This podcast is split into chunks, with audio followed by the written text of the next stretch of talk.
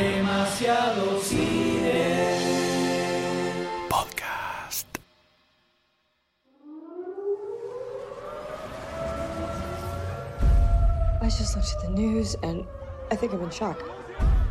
Monstruos gigantes, destrucción y Anne Hathaway. That happened like nine hours ago. You're just hearing about this. W- What have you been doing all day? Una historia que parece estar cargada de comedia, acción y batallas épicas entre monstruos comandados a distancia. destroying everything in its path, but it never looks down. It's like it's being operated by remote control. Pero al parecer, como en la vida, los monstruos más grandes a enfrentar son los internos. Mi nombre es Goldstein y conmigo están. Sayus. M. Y esto es Colossal. Holy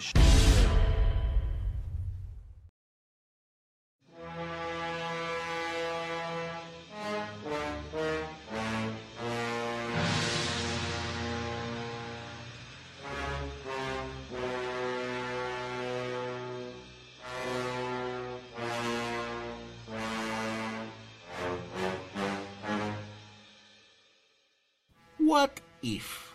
¿Qué pasara si?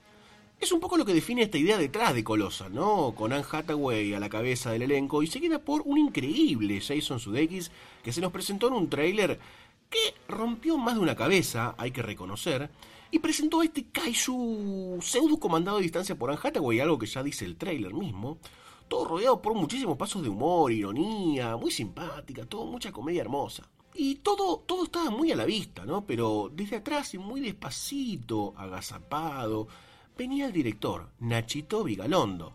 Un tipo que bancamos descomunalmente, no solo por cronocrímenes, sino por muchas otras cosas hermosas que hace, como por ejemplo la peli del 2011 Extraterrestrial, que lo catapultó un poquitito más a la fama. Y atención que este muchacho dicen, dicen por ahí que es como el Woody Allen de la ciencia ficción. Pará, Nachito, pará de romperla, te lo pido por favor. Pero volvamos con Colossal, volvamos con Colossal. Nacho lo que quería hacer era retomar las versiones más extremas y fantasiosas del mundo eh, en un momento y bastardeado en otros, que era el What If, las versiones What If de las ideas. Tomar algún concepto así medio loco y llevarlo al extremo. Un ejemplo, por ejemplo, te tiro para que empieces a entender por dónde iba la idea del What If. Toy Story. ¿Qué pasaría si los juguetes estuviesen con vida? Otro, por ejemplo, para revolver el estofado de la pubertad, Big. ¿Qué pasaría si soy grande de golpe en este universo nuevo cambiante? ¿Qué pasaría? Ese esquema de partida para guiones o ideas dio fruto a muchas cosas zarpadas en la historia del cine, pero también dio nacimiento a una basofia que no podemos volver a ver nunca más. Cuando ese What If se iba, por ejemplo, para el lado de la fantasía, rompía. Cuentos asombrosos o inclusive cuentos de la cripta muchas veces tenían algunas historias que arrancaban con esa premisa de What If y nos dejaban con capítulos que nos hacían pegar la vuelta a carnera 70 veces.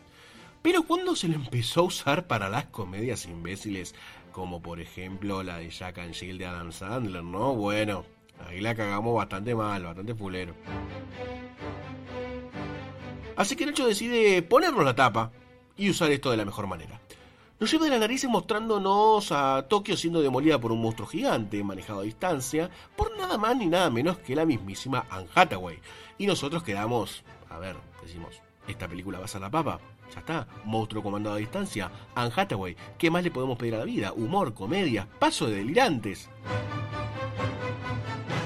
Eso fue una excusa como las mejores what if del cine para contarnos una historia muy humana.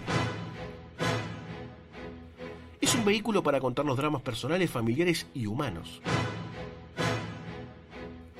Todo esto es una forma de mostrarnos la cantidad de monstruos que hay allá afuera y los que quedan por enfrentar cuando miramos para adentro.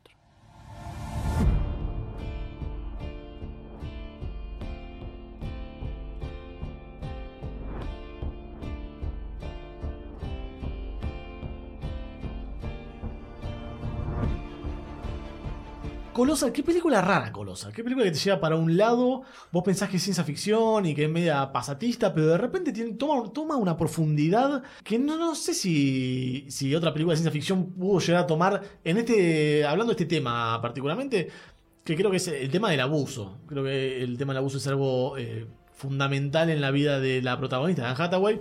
Y cómo te lo va contando de la mano de la ciencia ficción, o de la fantasía, Fantasía. más que ciencia ficción, de la, de la fantasía, eh, es eh, muy divertido, muy entretenido de ver. Vos tomás postura toda la película, tomás postura de, de- de la gente, te va llevando sorpresas, no vas entendiendo bien qué está pasando. Me pareció una película diferente, re- refrescante. Se puede decir la palabra que queda media chota hablando de cine, ¿viste? Queda medio. Es nueva. Catalán Ugly, Catalán Ugly, pero es refrescante la película. Te genera una sensación de, de ver algo nuevo en cine, después de ver muchas cosas así, media, medias pavas y media de, de dr- drama, super drama o fantasía, bien fantasía. Esto es el punto intermedio perfecto que me parece que se tenía que reproducir más. Y es algo que va un poquitito de la mano con el intento de Get Out. ¿No? De agarrar como una estructura, una forma de contar historias y meterte una problemática muy actual, Sí. muy actual y que de alguna forma nos toca. O indirectamente o indirecta o directamente nos toca. Y me parece que está bueno que se empiecen a plantear, a plantear cosas así en diferentes ámbitos. Eh, por ejemplo, si mañana podría salir un videojuego que, que hablara sobre esta temática, me parece bueno que empiecen a aparecer cosas en géneros, sectores o rubros en los que por lo general o se trata con liviandad o no se trata con eh, la suficiente fuerza. Es que eso es lo que sorprende al final de, Get Out y de esta película. O sea, más allá de Get Out es muy bien el guion. Lo que sorprende es que es un género que generalmente sigue una línea recta en algo predecible y termina entrando muy bien y termina haciéndote que la película sea mucho más amena que si hubiera tomado otra, otro, otro giro, otra dirección. Me parece eh, aplaudible, si es que fundo la palabra, para unas películas así, que, que hayamos películas así. Me parece excelente. Y pasa que acá estamos hablando del señor Nacho Vigalondo, Eh. que es un ídolo, es un ídolo total. Eh, si no vieron Cronocrímenes, miren Cronocrímenes, se los pido por favor. Es un distinto. Hace estas cosas. Te tira una película y te dice, bueno, esto más o menos va a ir por acá y después te da vuelta todo y no entendés lo que está pasando. A veces un poco más natural que en otras. Acá hay un giro muy violento de repente Sí, sí. que hay unos minutos donde un poco te pierde. Quedás descolocado. Te, te, te saca y decís, Sí. no, pero, pero, pero ¿qué, qué, qué está pasando? No entiendo. ¿Cómo Esto es así, tanto? está acá o algo que no entendí o eh, como que necesitas, hay unos minutos donde está, está en border Sí. que hay unos minutos donde está ahí que está a punto de irse para el lado de que, uh, esto es cualquiera y no, y termina cayendo del lado correcto. Sí. Pero es una cornisa re, re violenta la que, la que tiene la película en un momento. Y cómo lleva la idea, cómo presenta los distintos personajes y los distintos tipos de abuso, podríamos decir, que era el del novio de ella, que igual como que la más tardeaba todo el tiempo, el flaco del pueblo donde ella viaja después, y ella misma se violentaba un poco también, se autoputeaba, como que no tenía una buena imagen de sí misma tampoco. Y la manera en la que todo eso va mutando es bastante particular, Sí. bastante especial y es muy spoileable también. Sí. Ujú. Entonces, si no vieron la película y no quieren enterarse de estas minucias, es un buen ejercicio ir, mirarla y después volver acá para seguir con la parte con spoilers. Holy shit, Gloria, you gotta see this. What is he doing? It's dancing. Is dancing like. Holy shit. Uh, it stopped.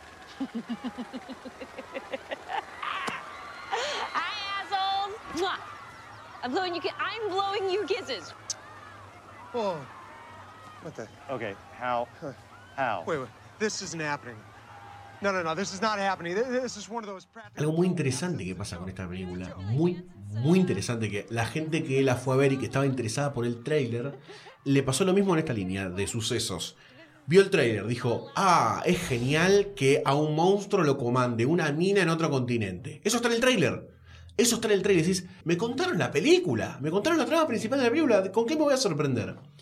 Y lo loco es que no te sorprende con el hecho más magnánimo, sino que te sorprende con algo completamente mundano, que vos decís, ¿cómo puede ser que esto esté metido adentro de esta trama a nivel mundial y Claro. global?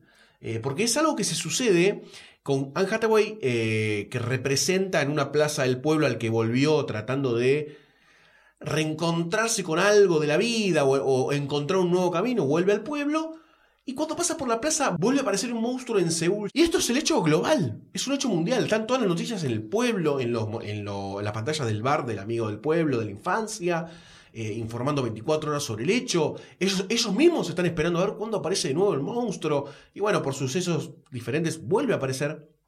Pero lo más interesante me parece que es eso, que la película te, te da vuelta, una vez que te muestra esto de, de- golpe, sin dar muchas vueltas, te lo muestra.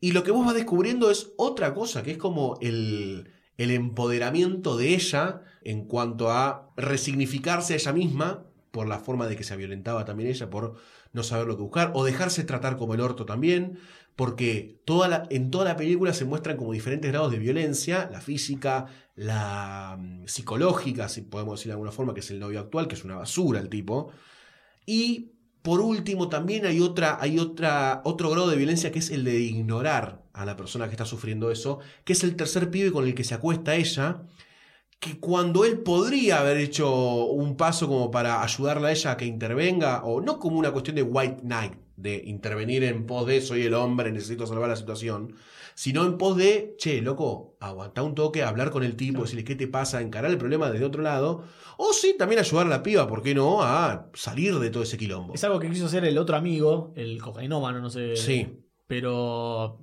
el otro le puso los puntos tan fuerte que se terminó yendo. De una forma violenta. De una forma violenta, claro. O sea que el chabón tenía un problema de, de- de abuso con toda la gente. Y era un poco como explicaba en Hathaway, que no es que quería solamente tenerla a ella, sino que el chabón se sentía menos y necesitaba demostrar ese abuso con todo lo que podía.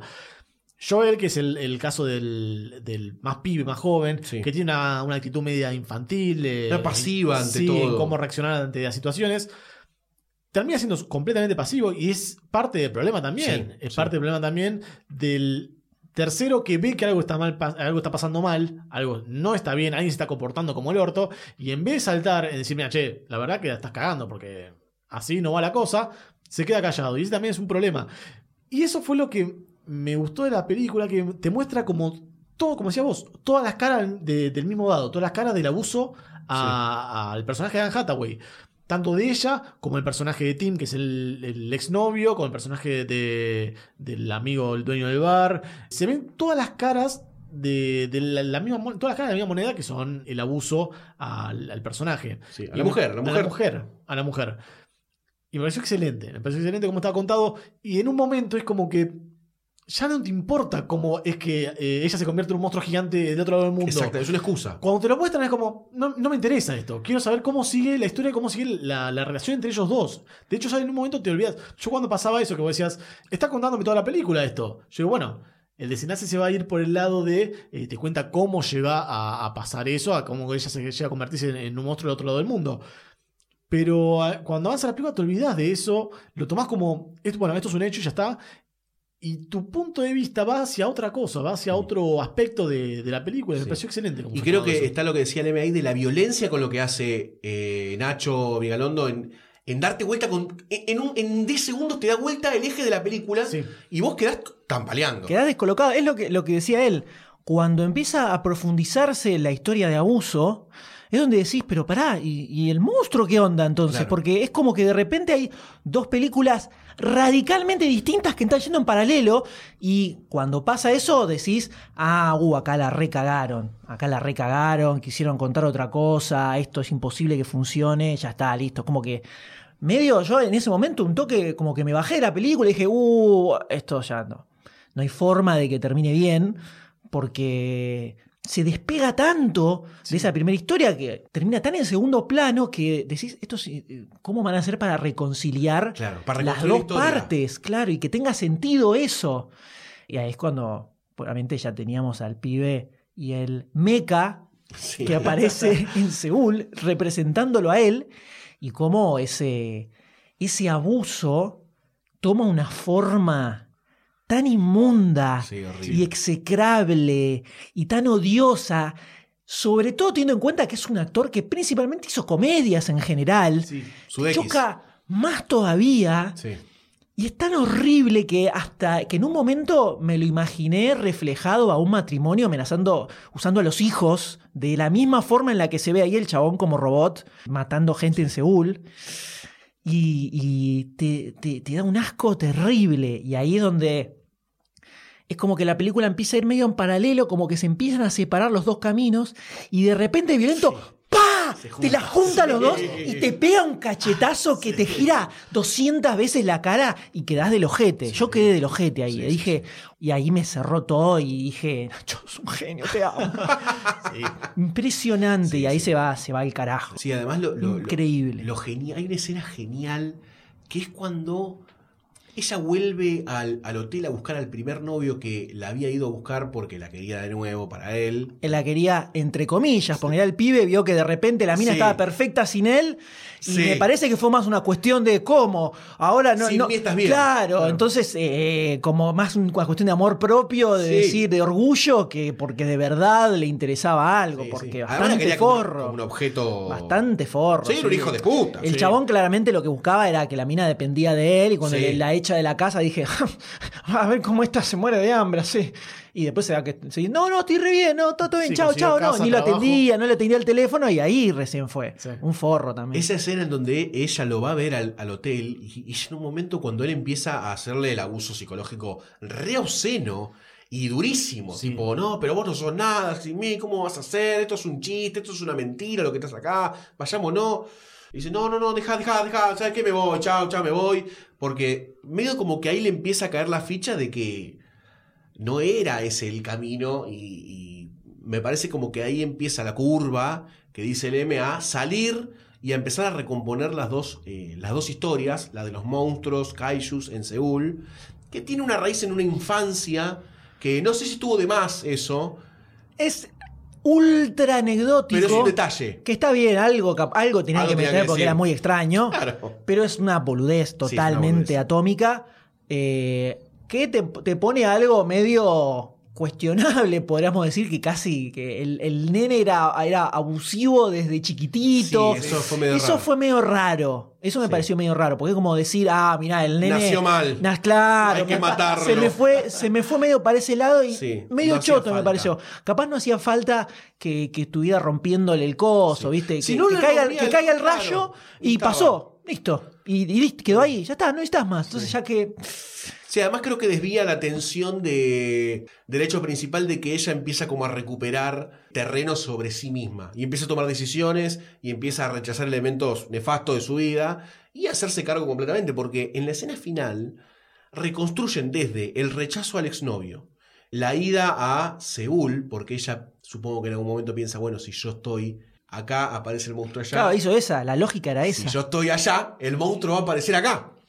No sé si el fin era encontrarse con él ahí y hacer eso que hizo, o destruir el parque, no sé bien cuál era, pero la cuestión es que ella va hacia allá y enfrenta como mujer al peor monstruo gigantesco, al robot que se había personificado en Seúl, y en Estados Unidos está el monstruo tomando a su DX, y esa escena es, es fuerte pero necesaria.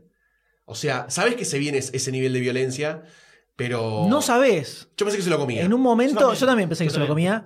Eh, yo también pensé que se lo comía y decía, oh, qué fuerte. Pero- Sí, un poco sangriento. Sí.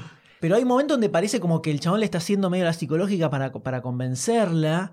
No, pero voy a cambiar. Muy, muy de historia de abuso. Sí. No, pero bueno, no me di cuenta, voy a cambiar, no lo voy a hacer más, qué sé yo.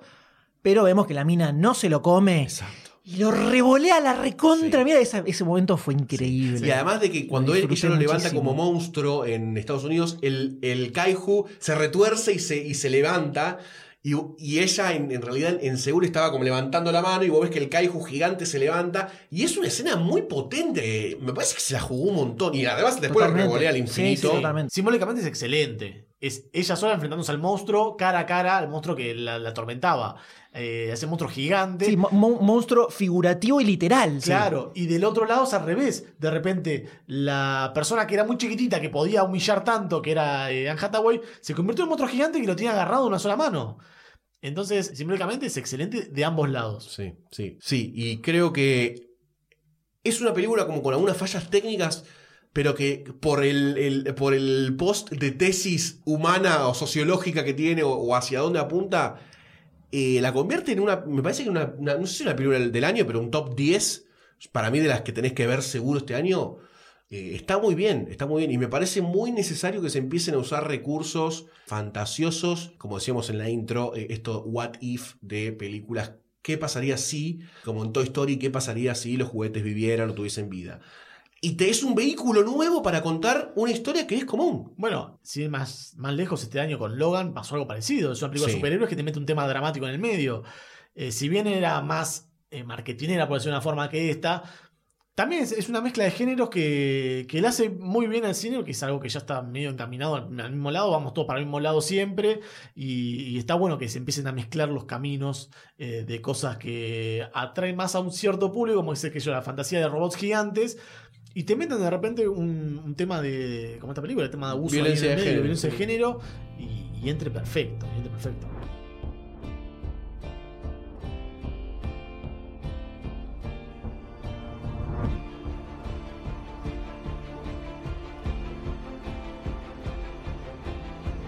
¿Te gusta lo que hacemos y te estás preguntando cómo puedo hacer para colaborar con toda esta magia? La respuesta es muy sencilla. Entra a patreon.com barra lunfafm y convertirte en patrocinador. Con tu aporte vas a estar dándonos una mano para crear más y mejor contenido. Y la próxima vez que escuches uno de nuestros podcasts, vas a saber que vos sos parte de que eso sea una realidad. Si no te querés perder ningún episodio, suscríbete a Podawans en iTunes, iBox o tu aplicación de podcast favorita. Podawans forma parte de Lunfa, un lugar en el que vas a encontrar un montón de podcasts increíbles. Puedes escucharlos entrando a lunfa.fm.